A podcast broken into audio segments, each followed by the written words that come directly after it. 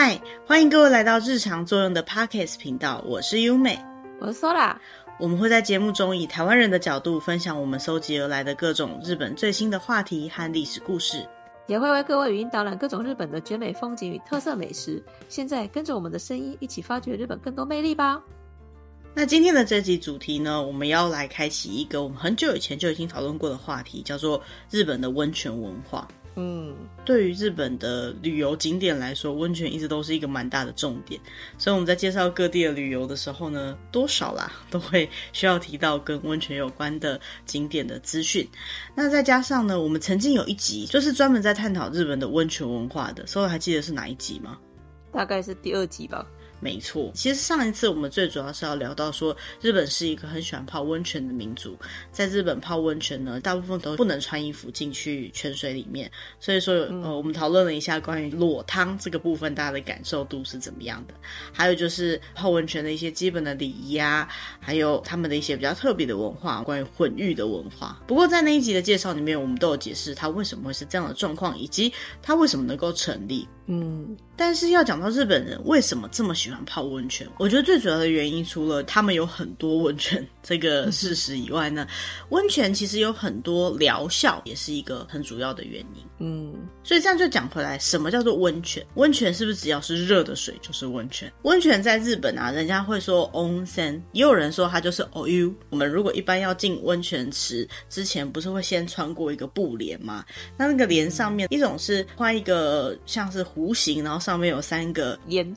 烟，对，这样的符号，这个呢就是温泉池的那个符号。那另外一种状况是，它会在上面写一个汤字，就是三点水，对，就是喝的萝卜汤、青菜汤、味噌汤的那个汤，嗯，或者是平假的 u，对，或者是平假名的 u 这个字，因为汤这个字就念作 u 啦。但是不知道有没有想过，为什么泡温泉就叫做泡汤？其实，在日文里面啊，汤这个字就是热水的意思。所以，如果你到餐厅去，你跟他说你想要 OU 的话，人家会给你一杯热水。那温泉当然也是一种热水，但是在日本啊，温泉的定义上来说呢，它其实是地下涌出来的。热水才叫做温泉，这是一个比较简单的定义。不是随随便便倒个热水就叫温泉。对，不是随便把水拿来加热就叫温泉。以日本来讲，有一种法律叫温泉法，规定说它必须是要由地下涌出来的水，而且温度本身要超过二十五度，并且在它的水质里面有含有一定成分以上的温泉相关的成分物质。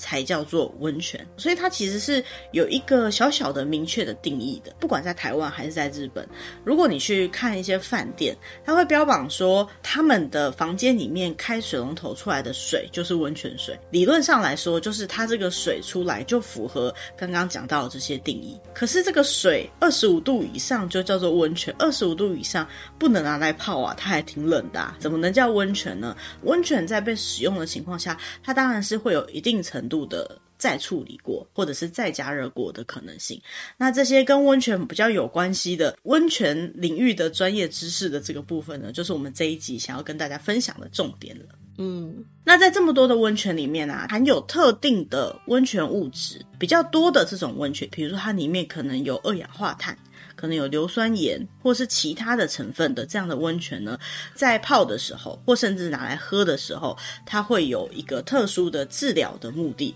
可能它不能当做药来使用，可是不管是保养身体，还是对一些疾病的缓解，甚至预防都有效果。那这种确实比较有效果的温泉呢，日本给他们一个名字叫做疗养泉，静养疗养的那个疗养，就是温泉里面再更厉害一点的种类。对，标榜它有效果的这种温泉，那其实大家应该都知道，为什么日本可以有这么多温泉？因为很多火山。对，所以台湾也有很多温泉。那温泉大部分会在有火山的地区，而且是有新生的火山的地区，所以这些火山是比较。火药的地区，可是当然也是有一些温泉是在没有火山、没有岩浆的地区，因为温泉的热的来源呢、啊，它最主要是雨水到地面上渗入地下，渗入这些岩层之中的孔隙里面，然后接下来呢就会变成所谓的地下水，而这些地下水呢，如果受到地底下的温度，比如说地壳那个部分的温度，或者是岩浆那些的温度加热之后呢，水就会变成温泉。所以呢，温泉其实可以分成火山性的温泉。跟非火山性的温泉，那火山性的温泉大家都可以理解，就是一般台湾比较常看到的温泉，多半都是属于火山性的温泉。比如说像阳明山的温泉，或是日本很多地方的温泉，也都是属于火山性的温泉。但是什么叫非火山性的温泉呢？就像是如果你有在海边泡过温泉，他说它是海里面的泉的话，它很有可能是深层地下水。或者是化石型的海水，它最主要的来源不是因为火山或岩浆的关系加热而造成的温泉，就是属于非火山性的温泉。那由于日本的地形上跟台湾一样，属于火山带的地形，所以火山性的温泉特别的多。那火山性的温泉的特点在于呢，除了它是因为熔岩而造成水的温度变高以外，再来就是因为它的高温的关系，它会让火山的岩层当中一些比较特殊的矿物质大量的融到水里面，所以呢，水里面通常都会有一些，比如说像硫酸啊什么的离子，所以这些温泉通常就会变得比较像是硫酸盐泉啊之类的这样的。温泉，以台湾的人来讲，如果曾经去过阳明山的话，就会发现说，哎，那边的温泉多半都是硫酸盐泉，就是会有一种臭臭的味道的那种温泉。那除此之外，像日本的热海温泉啊，或是玉造温泉，也是属于这种硫酸盐泉。那关于温泉的全职介绍呢，等下我们后面再跟大家完整的一次的说明。我们就来看看日本的温泉历史。那在温泉的起源，或是它最早在日本是什么时候开始被广泛的使用，是没有一个明确的记载的，因为毕竟它就是一个自然界的产物嘛，自然界的景观，所以说什么时候开始被使用的很难会被记录下来。可是，在日本书记那些日本很早期、很早期，甚至是最早的书籍里面呢，都有去记载到，比如说他们的天皇去泡温泉，所以最早呢，在奈良时代的文献或者是相关的记录上面呢，就有看到温泉这样子的记录了。所以说，它的存在历史上来讲，肯定是在奈良时代之前的。那日本到底有多少温泉呢？以记录上来讲，可能更多。不过，光是温泉地就有三千个以上。温泉地里面呢，有冒出涌泉的这样的泉源的地呢，有两万七千个左右。也就是说，每个温泉地可能不止一个了。那所以这样的数量的温泉呢，可以说是日本文化很重要的一个部分。难怪日本到处都是温泉。没错。那在那些古老的书籍记载里面呢，有些温泉当时就已经存在。比如说刚好提到的玉造温泉在岛根，上次我们在讲到出云大社的时候，我们有提到那个温泉嘛？还有像是冰库的有马温泉、爱媛的道后温泉、和歌山的白冰温泉，那些地方的温泉呢，都是从很久以前的古书上面就有记载的温泉，也就从那个时候一直使用到现在，在全世界都有温泉使用的历史。比如说像埃及，在西元前三千。年以前，听说就有在使用温泉的记录了。还有就是很有名的那个罗马浴场，所以古罗马就有在泡温泉的习惯。嗯，全世界的温泉的使用状况来说，大部分来讲啊，都是跟治疗一些病痛啊，治疗一些伤口啊，还有就是玩乐，比如说游泳用的、泡汤用的，甚至拿来喝作为主要的目的。以日本来讲呢，把它当做一个很日常的场所，或者是说像是一个放松的地方，算是日本一种比较。独特的使用方式，像是台湾也有非常多的温泉可以泡嘛，也是因为台湾是火山型的地形，好，所以说温泉非常的多。但是台湾的温泉文化又跟日本有点不太一样，比如说台湾人好像比较习惯是汤屋这样的形式，就是可能个人或者是几个人一间小间的，或者是在大众池的情况下呢，就要穿泳衣。所以呢，以日本这样子的模式的温泉文化呢，在世界上来看呢，算是比较少有一点点的状况。嗯，日本的温泉文化详细的介绍来说呢，就必须要去解释几个温泉使用上面的一些专有名词。比如说，第一个叫做 Gensen k a k e n a g a s i 翻译过来就是源泉的放流。什么叫源泉放流呢？温泉水它流出来可能会去做一些基本的调整，比如说如果它温度真的太低，像刚刚讲到的二十五度以上就算温泉了嘛。那如果真的不够热，这样泡起来可能会冷，所以或许会把温泉水加热。嗯、但是不管是加热还是怎么样呢，它是绝对不会再另外加水的，由那个温泉水直接流出来到呃泡汤池或者是浴缸里面。但是如果说它这个温泉的泉源的温度比较高，没办法直接泡的情况下，它也不能够另外加冷水去让它变凉，它必须要用热交换的方式去把温度调到适当的温度。什么叫热交换呢？就是比如说你让那个水稍微翻动一下。好，或者是留更长远的距离之类的方式，让它自然的降温，一直流到泡汤池里面的温度是刚刚好的，就叫做源泉放流。所以呢，简单来讲，源泉放流里面的水呢是不能够循环利用的，因为你就是这样子一直流进来，那当然不可能永远流不满嘛，所以它可能会设置一个流出去的孔道，或者是流到外面去的方式。那一旦流出去了，就流出去，它是没有循环使用的。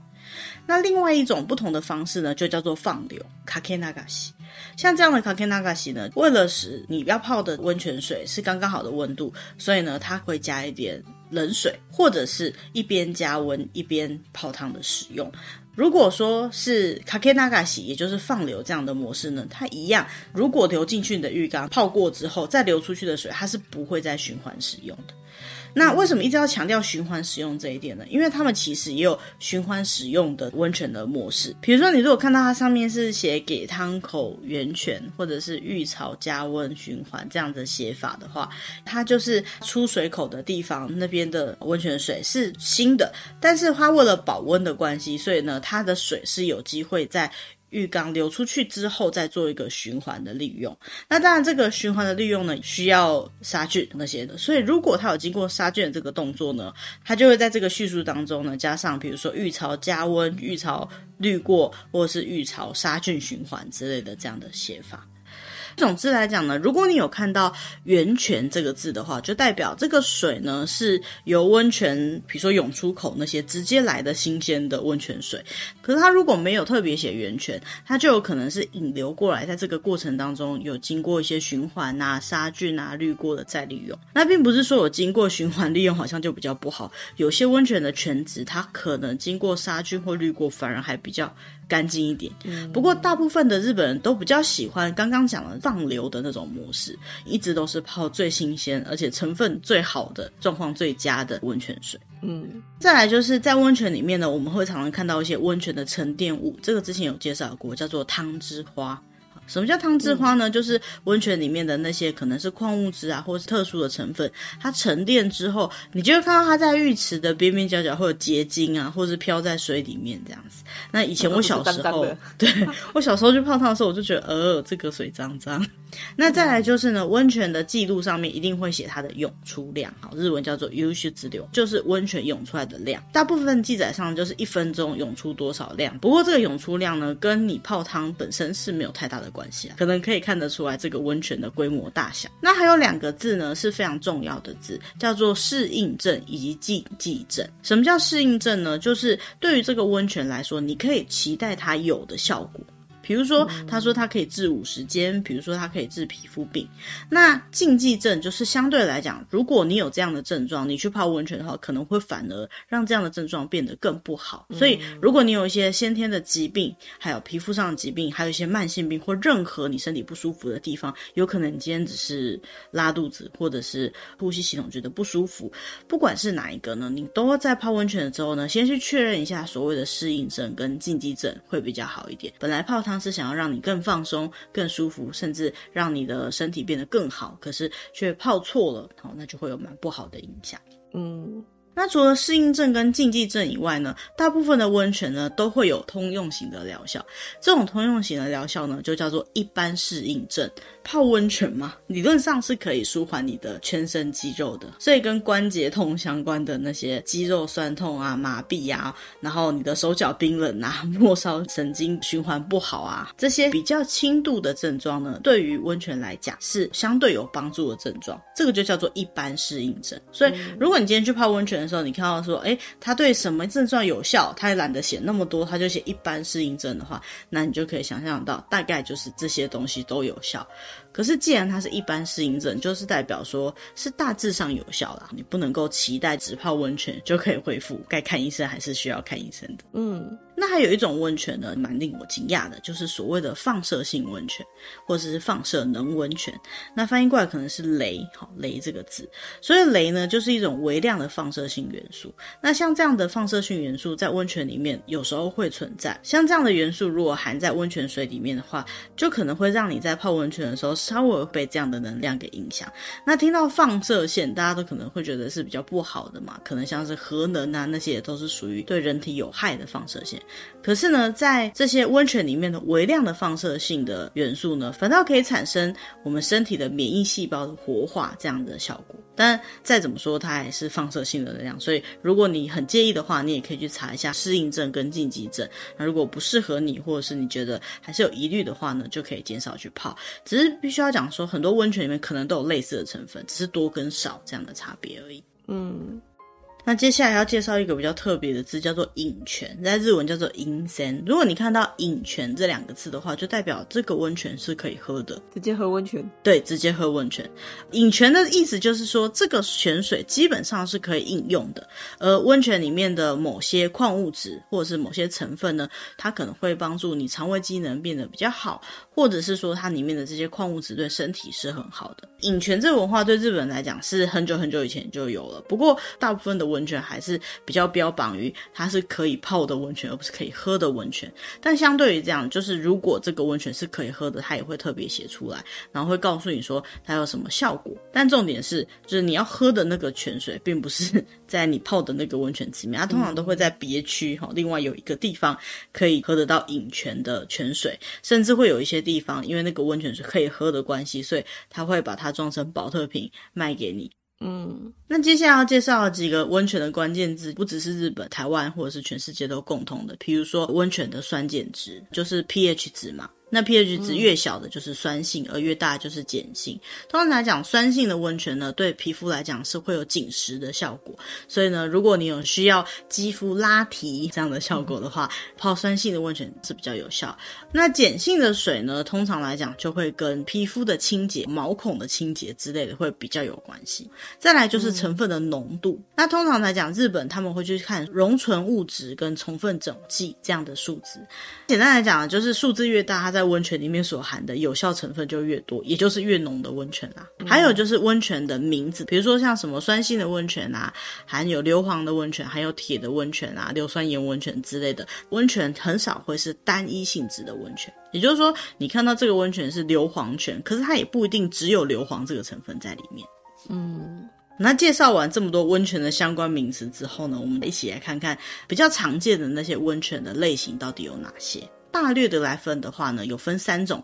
一种是单纯温泉，这样的单纯泉呢，算是日本最常见的温泉。日本大概四十%以上都是属于这种单纯泉的温泉，因为它里面所含的各种温泉成分都比较低，所以整个泉池来讲是比较温和的，对皮肤的刺激性也比较小。温泉的水的温度可能最低下限是二十五度左右，那有需要的时候呢，他们可能会加温来使用。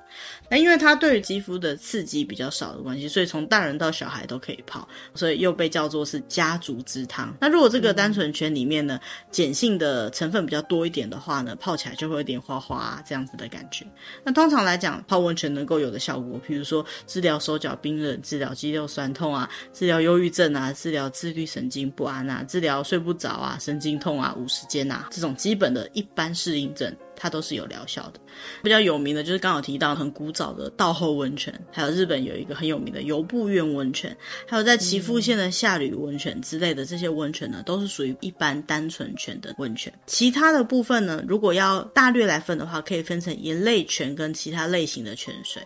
盐类泉来说呢，比如说像是碳酸氢盐泉，那这样的碳酸氢盐泉呢，它就是很标准的碱性泉的泉质。所以呢，通常来讲都会是没有颜色，然后透明的。特别是呢，它有一种小苏打泉这样子的温泉水。那这个小苏打泉的效果呢，就是会让皮肤觉得特别的滑。所以刚好提到那种所谓的美人汤啊、美肌之汤啊，这种可以让皮肤更保湿、更滋润的这种汤呢，多半都是属于这种。碳酸氢盐泉，日文的话呢，会写碳酸水素盐泉，这个水素就是氢的意思，因为它对皮肤很好的关系，所以说像是如果你有一点点割伤，或者是烧烫伤，还有慢性皮肤病，或者是你的末梢循环比较不好的话，泡这样的温泉都是有帮助的。那比较特别的是这个碳酸氢盐泉呢，理论上是可以喝的，当然是看不同泉质啦。大部分如果它有标榜可以喝的碳酸氢盐泉的话的话，对于胃肠十二指肠溃疡啊，或者是胃食道逆流，甚至是轻微的糖尿病跟轻微的痛风，都会有点疗效。那要去哪里找到这种碳酸氢源泉呢？以日本来讲，像是星野温泉、和歌山那边有一个叫川汤温泉，还有长野那边有一个叫小谷温泉之类的温泉呢，都可以有这样子类似的效果。嗯，那一样是属于这种盐泉类的呢，还有一种就叫做盐化物泉。盐化物泉是日文的名字，中文呢一般会叫做氯化物泉。好，就是所谓的食盐泉或者是盐泉啦。顾名思义，就是氯化物，也就是盐为主的温泉，又叫做温暖之汤。因为它的盐的成分含量很高，所以它泡完汤之后，如果你没有去冲一般的水的话呢，成分就会附着在皮肤上面。那它会防止你的汗水蒸发，所以它会有保温的效果。泡完之后呢，你特别不容易觉得冷，会有很好的保温以及保湿的效果。那因为这样的关系，所以对皮肤病啊、皮肤干燥啊，据说都会有很好的效果。那像这样子的盐化物泉，也就是盐泉呢，在日本算是比较多的泉质。那因为它是盐泉的关系嘛，所以如果你喝到它的话，会觉得它是有点咸，而盐分浓度太高的情况下，你甚至会觉得它喝起来有点苦苦的感觉。嗯。那为什么要去喝它呢？因为如果你去泡的话，当然对一般的皮肤疾病，或者是说女生的一些比较妇人疾病啊，还有对小孩子虚弱的情况下，可能会有一些缓解的作用。以外呢，喝的话还可以去治疗便秘或者是萎缩性的胃炎。那比较有名的盐泉就是像静冈那边的热海温泉，和歌山那边的白冰温泉，石川那边有一个叫做片山金温泉，这些温泉都是比较有名的盐化物，也就是盐泉的温泉。嗯。那下一个盐泉的分类呢，叫做硫酸盐泉。这种硫酸盐泉呢，也是一样。如果你有喝到它的话呢，你就会发现它是有点苦苦的味道。从以前开始呢，这个温泉就叫做伤之汤。这个伤是伤口的意思，又叫做脑中风之汤，因为它这个温泉的成分里面含有像是钙质那样的成分，可以分成硫酸钙盐、硫酸钠盐跟硫酸镁盐这三种不同的温泉。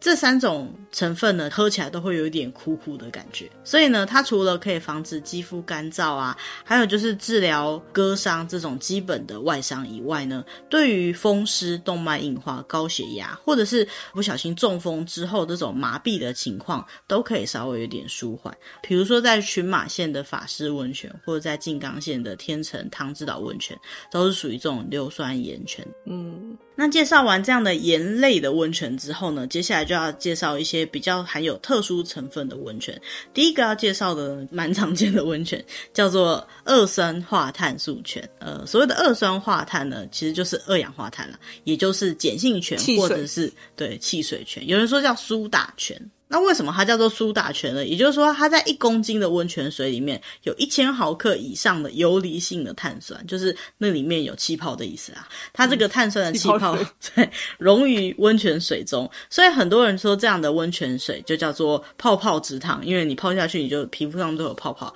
或者是汽水之汤。嗯，那这样的温泉水有什么效果呢？除了泡起来有点泡泡泡的感觉，还蛮舒服的以外，据说它对于血管的扩张是有效果的。那既然既然血管能够扩张的话，血压就可以下降。所以对高血压这样子的疾病，嗯、听说是能够加速血液循环的汤。再来就是因为有二氧化碳的关系，所以它整个温度不会到那么的高，又被称之为是心脏之汤。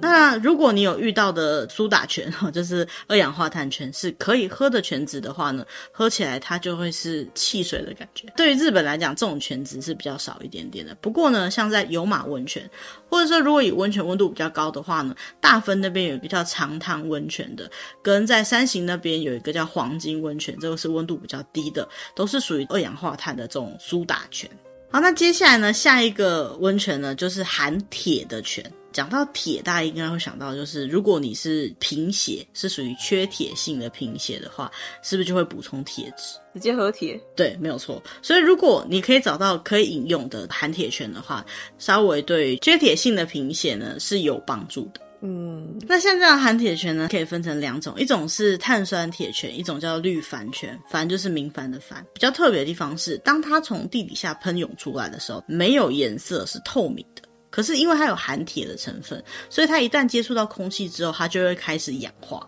就会变得有点像茶褐色。嗯、日本他们叫它赤汤，也就是红色的汤。嗯，它的效果来讲呢，除了一般适应症，也就是说泡了会变得很温暖之类的那种很正常的适应症以外呢，女孩子月经的障碍也可以利用这个含铁泉，有稍微有点调养的帮助在。像是冰库县的有马温泉，它也是有含铁的成分在里面。还有就是日本有一个很有名的温泉叫伊香保温泉，好，那里的温泉呢、嗯、也是属于含铁泉的一种。那下一个呢，讲完含铁之后，就要讲含铝泉。那这个含铝泉呢，一样，它也是无色透明的泉。不过呢，有些时候它会有一些黄褐色。还有就是因为它有铝的关系，所以它会有一点点酸性。它跟一般的酸性泉一样，它是属于那种杀菌力比较强的温泉水。在适应症来讲呢，也是对皮肤病比较有帮助的。比较有名的像是草金温泉或者是玉川温泉。那除了含铝泉以外，还有含铜泉。其实它是含铜以及含铁的泉啦。所以呢，它就像含铁泉一样，它只要接触到空气之后，它就开始酸化。含铜泉不是变成红色，它会变得有点像是不透明的黄色，也会有一些茶褐色的沉淀，因为有铁的成分在。因为它含铁的成分的关系，所以呢，如果你稍微加热它的话，它也会有像那种滑滑的那种效果。一样是含铁的关系，所以如果女生有一些生理期比较不舒服，或者是本身有高血压相关的症状的话呢，这样子的温泉是有帮助的。嗯，那接下来要介绍的是含碘的泉。那这个含碘的泉最特别的一件事情，就是我们刚好提到，大部分的温泉都是火山性的温泉比较多，可是这个含碘泉呢，它大部分都是非火山性的温泉。它这个温泉水涌出来的时候的颜色没有非常的明显，但是你只要放一下，它就会开始变成有点像黄色。如果有使用过碘酒，我应该可以理解，大概是那样子的感觉。嗯，原本日本是没有这个分类的，不过在二零一四年关于温泉水的分析的最新的方针里面，它把列为一个新的泉质，那这样含碘的温泉，它的杀菌效果是非常高的。所以说，像有些人可能会有胆固醇过高啊，或者是动脉硬化这样的疑虑的话呢，含碘泉是有一定程度的预防效果的。不过，因为碘的关系，所以呢，如果你有甲状腺亢进的人的话呢，是绝对不可以去喝到这样子的温泉水的。比较有名的就是在东京都里面的千叶园温泉，还有像秋田的强手温泉是有含碘的成分在。嗯，那接下来要介绍的是硫磺泉，像阳明山一般对知道的那种感觉的温泉呢，都是属于硫磺泉。它的味道、嗯、说臭，其实它听说就像是坏掉的鸡蛋那样的味道。那硫磺泉可以分成硫磺泉跟硫化氢泉，硫化氢泉是比较乳白色的，它对于血管的舒张有帮助，所以对于高血压跟慢性皮肤病就有蛮好的效果。那因为硫磺泉它对于很多很多的症状都是有帮助的，所以呢，它就被叫做万病之汤，就是什么病都可以泡的汤。因为它泡起来对皮肤也很好的关系，所以传说中如果你怕皱纹的话，它是可以预防皱纹的汤。女生可以认真一点去皱，对，去皱。那因为硫磺泉大部分都是火山性质的温泉比较多，所以也是日本非常多类似这样泉质的温泉，像是香根的温泉啊、日光的温泉啊，还有登别温泉这些非常有名的温泉。都是标准的硫磺泉，不过其实像这样臭臭的泉也是可以喝的，如果你敢喝的话啦，就是说能喝的情况下来讲，它对于缓解糖尿病跟缓解高胆固醇症是有一定的帮助的。嗯，所以这样讲起来，其实温泉的效果还蛮多的，应该是自古以来。经验传承上，日本人大家都知道的。那你现在比较客观一点的角度来分析的话呢，从这些温泉的成分就可以看得出来，为什么它会有这些类似的效果。所以现在在日本呢，他们已经把温泉作为一个医学研究的这样的层级，在研究所谓的温泉疗法。具体上温泉能够有什么的效能啊？当然，决定于温泉成分的多寡等等之类的这部分，如果大家对温泉本身就有感兴趣，或者是说你有一些相关的疾病，是希望能够有更多的改善的话呢，也可以去查询一下日本泡哪些汤对什么有帮助。那或许在旅游的过程当中，就可以对你的身体更好。那讲到这个呢，日本有三个很有名的名泉：兵库县的有马温泉、群马县的草津温泉跟岐阜县的下吕温泉。那为什么会把这三个温泉叫做日本三大名泉呢？日日日本曾经有一个很有名的学者，他叫林罗山，他的文献里面就写了日本三名泉。这个定义上来讲，哈，就是可能是他最喜欢的前三名的温泉吧。那其他呢，像是日本涌出量最多的温泉，也就是说温泉水量最多的温泉呢，在大分别府那边就叫别府温泉。那这边的温泉的涌出量，听说每分钟哦有八万三千零五十八公升。那我们有实际去过别府温泉嘛？其实，在别府温泉的街道上都可以看到那个烟这样整个飘起来。嗯，所以真的说它是温泉乡，真的是名副其实的。据说啊，嗯、这个别府温泉乡里面，光是源泉的数量就有两千两百一十七个洞，是属于日本第一名。密密麻麻的感觉，对，密密麻麻的。再来就是日本浓度最高的温泉，在兵库神户那边的有马温泉。那这有马温泉呢，是日本三大古汤之一嘛，是有含铁质跟钠的盐化物温泉。这样子的温泉的颜色是金色的，所以他们说它是金泉。对于皮肤来讲是很好的，刚好提到它的保湿性的效果是很好的，再加上它里面还有一种成分叫做偏细酸。总之来讲呢，就是对皮肤非常非常好的一个温泉哈。如果想要去顾皮肤的话呢，去有马泡个温泉就没错啦。那再来呢，日本气泡含量最高的温泉 在大分县那边的长汤温泉。这个长汤温泉呢，就是所谓的碳酸氢盐泉，那里面有很多的二氧化碳的成分在，所以呢，泡的时候你就会全身上下都会被那个气泡包覆，然后就会有一种很舒服的感觉。那因为有二氧化碳的关系，所以所以呢就会有断热的效果，温度就比较不容易散出，比较容易感觉到温暖。嗯。那最后呢，想要跟大家分享一些温泉的小知识。去泡温泉起来，跟你去泡澡，就是一般的水，热水，水起来之后是不一样的。因为日本人觉得泡完温泉之后，比较不会觉得很快就冷掉了，身体的保温效果会比较好。那到底是不是真的呢？日本有去研究过，泡完温泉起来，保温效果是真的比较高的。那原因刚刚大部分有提过，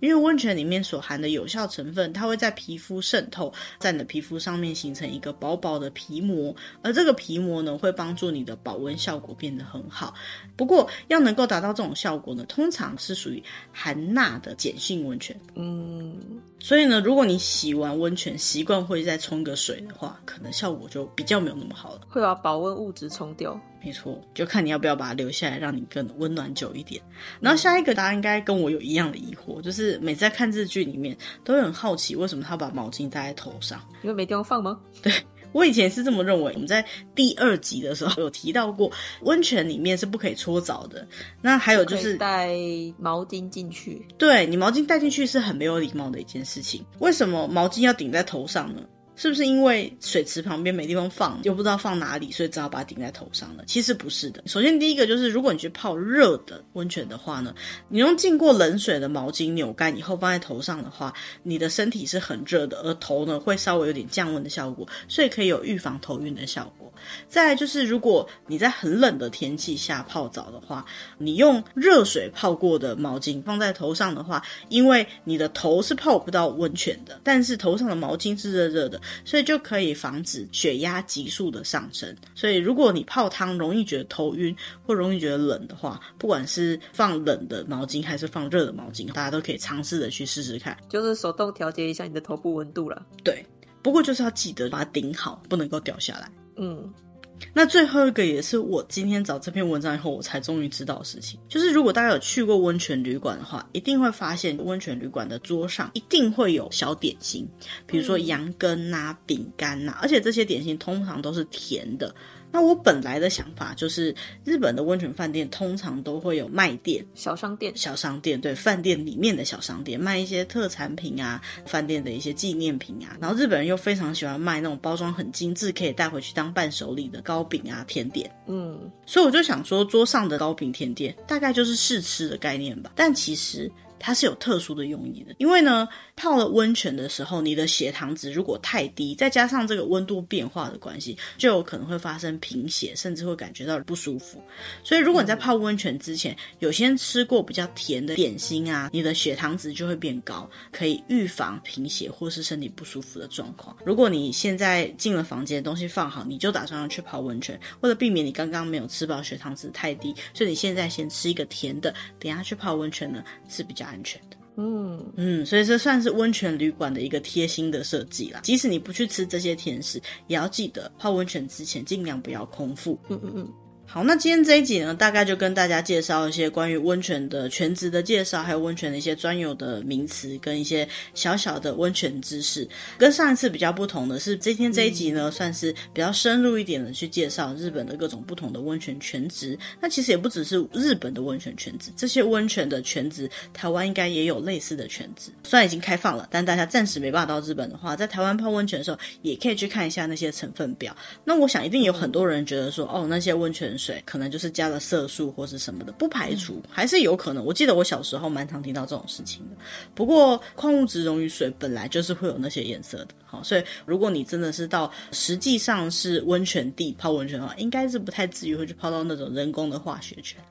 不过，如果大家是喜欢人工的化学泉，也就是说你回到家想要再现这个温泉的话呢，也可以考虑去买温泉粉回来用。希望大家听完这一集之后呢，能够对温泉有更大的兴趣。那还是不敢泡温泉的朋友呢，或许也可以尝试看看去找汤屋什么的，去感受一下日本温泉的文化。因为接下来不管是日本还是台湾，都要进入冬天了。那在冷冷的天气泡一个热热的热水澡，不管是对身体还是心灵，都会是很好的舒压的效果。嗯。我记得孙然很喜欢泡温泉嘛，对不对？因为我怕冷，所以到冬天的话就会很喜欢泡热水啊。可是就是你刚脱完衣服，然后还来不及下水的那个瞬间，你不觉得很煎熬？对啊，尤其是走到外面去的那一种，那一段路真的想死掉哎，完全是脱光光的，你要走在外面。对，好，那就希望大家可以度过一个暖暖的冬天啦。那今天的主题大概就到这边，嗯、那我们接下来也会定期上传一些新的集数，然后找类似像这样比较有趣有用的话题。那像之前我们在满百集的时候，有跟大家募集一些大家想听的内容，还有一些观众的来信，我们都看到了，但是回信我们希望可以认真的回复你，所以多花一点点时间。那如果你喜欢我们的主题的话呢，也不要忘记按赞、订阅，或者是跟你喜欢的朋友分享，更多人来听我们的节目，或者是给我们一些反馈呢，都是我们继续做节目下去的原动力哦。嗯，那今天的主题就到这边，谢谢大家，拜拜，拜拜。